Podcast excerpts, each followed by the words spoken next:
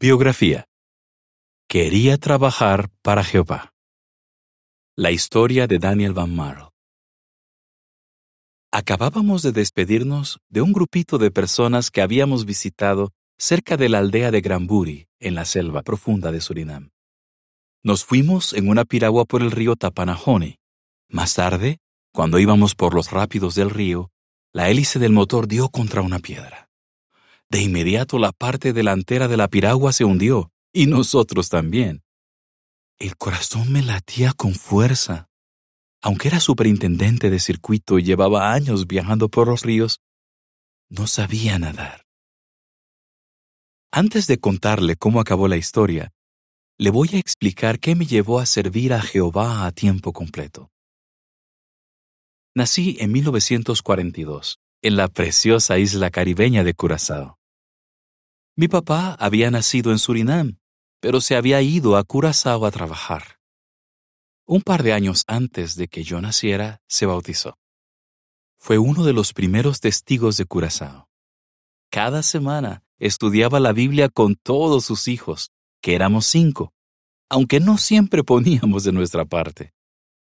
Cuando yo tenía 14 años, mi padre decidió que nos mudaríamos a Surinam para cuidar a mi abuela paterna, que ya estaba mayor. Los buenos amigos marcan la diferencia. En Surinam, me hice amigo de jóvenes que servían a Jehová con entusiasmo. Me llevaban unos pocos años y eran precursores regulares.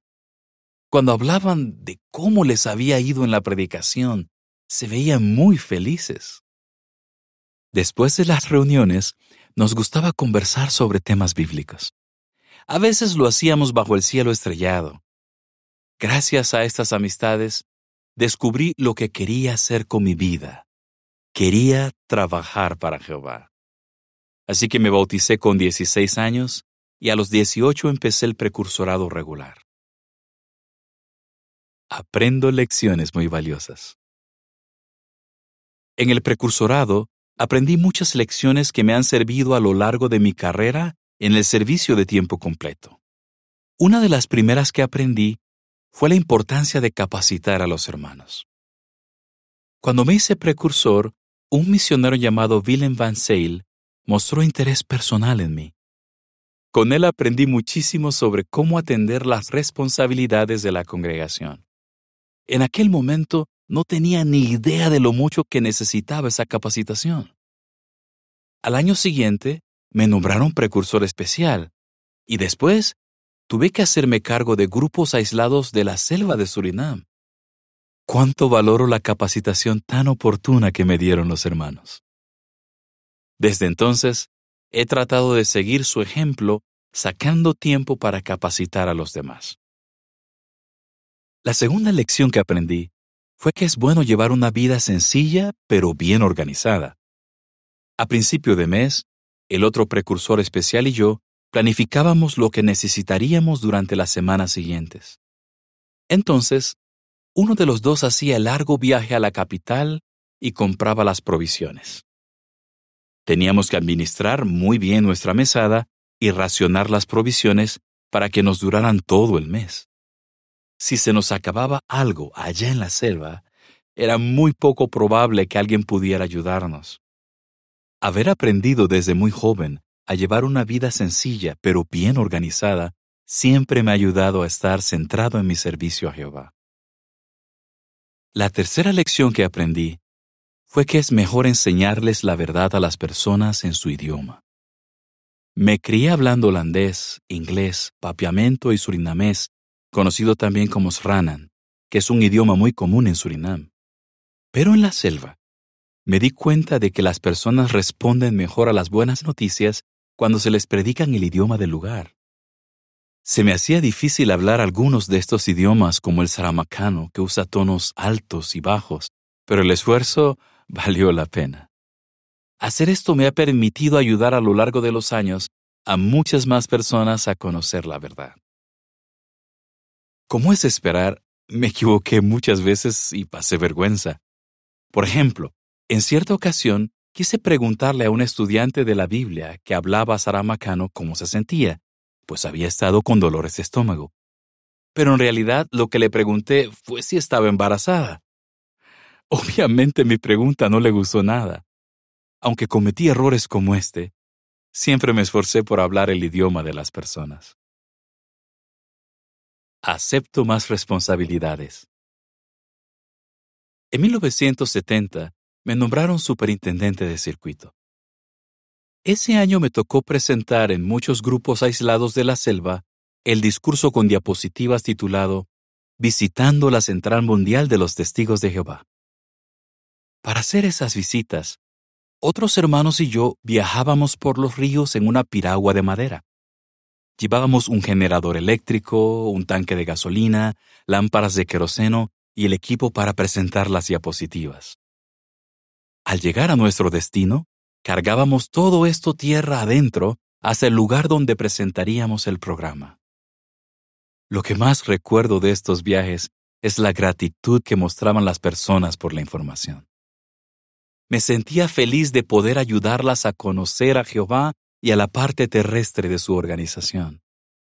Cualquier sacrificio físico que tuviera que hacer no era nada comparado con las bendiciones espirituales que uno recibe cuando trabaja para Jehová. Una cuerda triple. Yo sabía que era una ventaja estar soltero en el circuito, pero aún así quería una compañera para toda la vida. Así que empecé a pedirle a Jehová que me ayudara a encontrar una esposa que pudiera servir conmigo en la selva y que a la vez disfrutara de esta asignación difícil.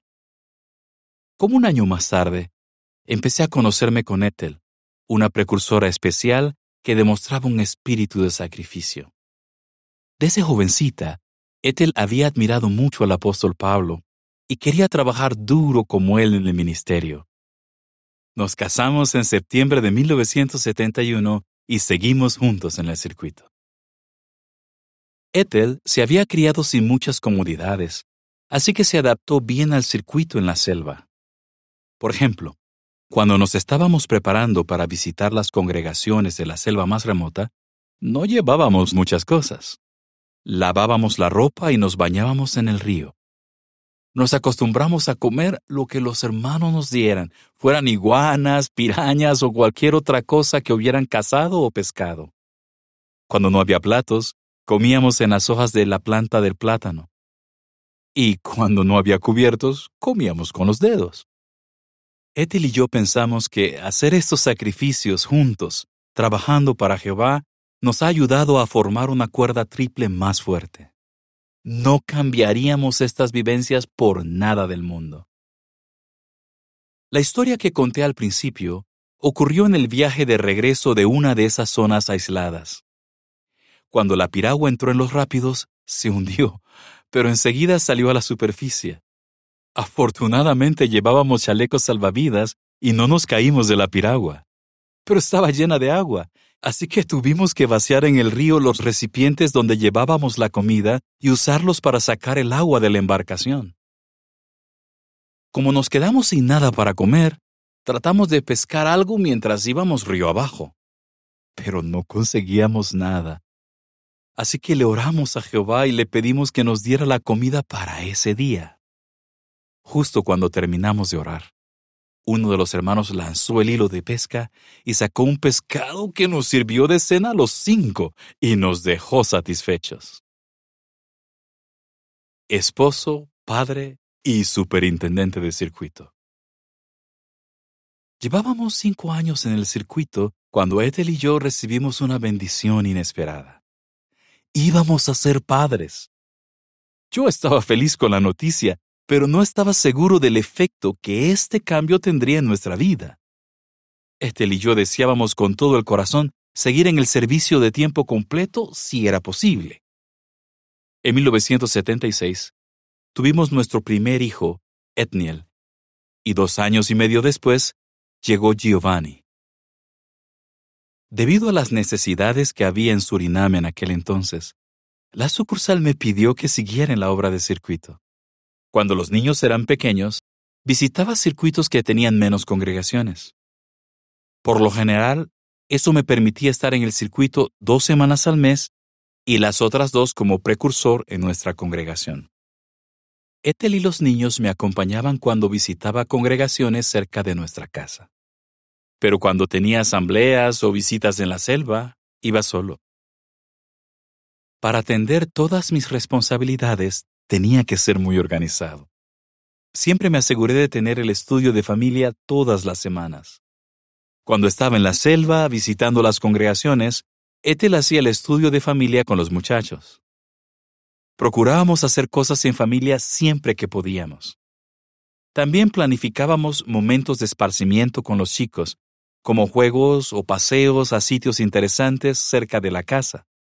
A menudo me quedaba despierto hasta tarde por la noche, preparándome para cumplir con mis responsabilidades teocráticas. Y Ethel ha sido como la esposa competente que se menciona en Proverbios 31:15. Se levantaba muy temprano para que pudiéramos leer juntos el texto del día y desayunar en familia antes de que nuestros hijos se fueran a la escuela. Me siento muy agradecido de tener una esposa tan sacrificada que siempre me ha ayudado a cumplir con mis responsabilidades cristianas. Ethel y yo nos esforzamos por enseñarles a nuestros hijos a amar a Jehová y el ministerio cristiano. Queríamos que escogieran la carrera del servicio de tiempo completo, pero no porque nosotros se lo dijéramos, sino porque ellos lo decidieran. Siempre les hablábamos de las alegrías de servir a Jehová a tiempo completo. Aunque mencionábamos las dificultades, destacábamos cómo Jehová nos había ayudado y bendecido como familia. Además, nos aseguramos de que los chicos pasaran tiempo con hermanos que ponían a Jehová en primer lugar en su vida. Gracias a Jehová, nunca nos faltó lo necesario. Por supuesto, siempre traté de hacer lo que me correspondía como padre. Lo que viví en la selva de soltero y precursor especial me enseñó a ser previsor y administrar bien el dinero. Pero a veces, por mucho que nos esforzábamos, no podíamos cubrir nuestras necesidades. Estoy seguro de que en esos momentos Jehová intervino para ayudarnos. Por ejemplo, a finales de los años 80 y principios de los 90 hubo una guerra civil en Surinam. A veces, era difícil conseguir hasta los productos básicos, pero Jehová siempre cuidó de nosotros. Una mirada a mi vida. Jehová nos ha dado una vida muy feliz y plena. Nunca nos ha dejado. Nuestros hijos son una gran bendición para nosotros. Y enseñarles a amar a Jehová ha sido un gran honor. Nos hace muy felices ver que hicieran del tiempo completo la carrera de su vida. Etniel y Giovanni son graduados de escuelas teocráticas y ahora sirven en la sucursal de Surinam con sus esposas. Ethel y yo ya estamos mayores, pero seguimos trabajando para Jehová como precursores especiales. De hecho, estamos tan ocupados que todavía no he hallado el momento para aprender a nadar. Pero no me arrepiento de nada. Cuando miro atrás, puedo decir con toda sinceridad que en mi juventud tomé una de las mejores decisiones de mi vida, trabajar a tiempo completo para Jehová. Fin del artículo.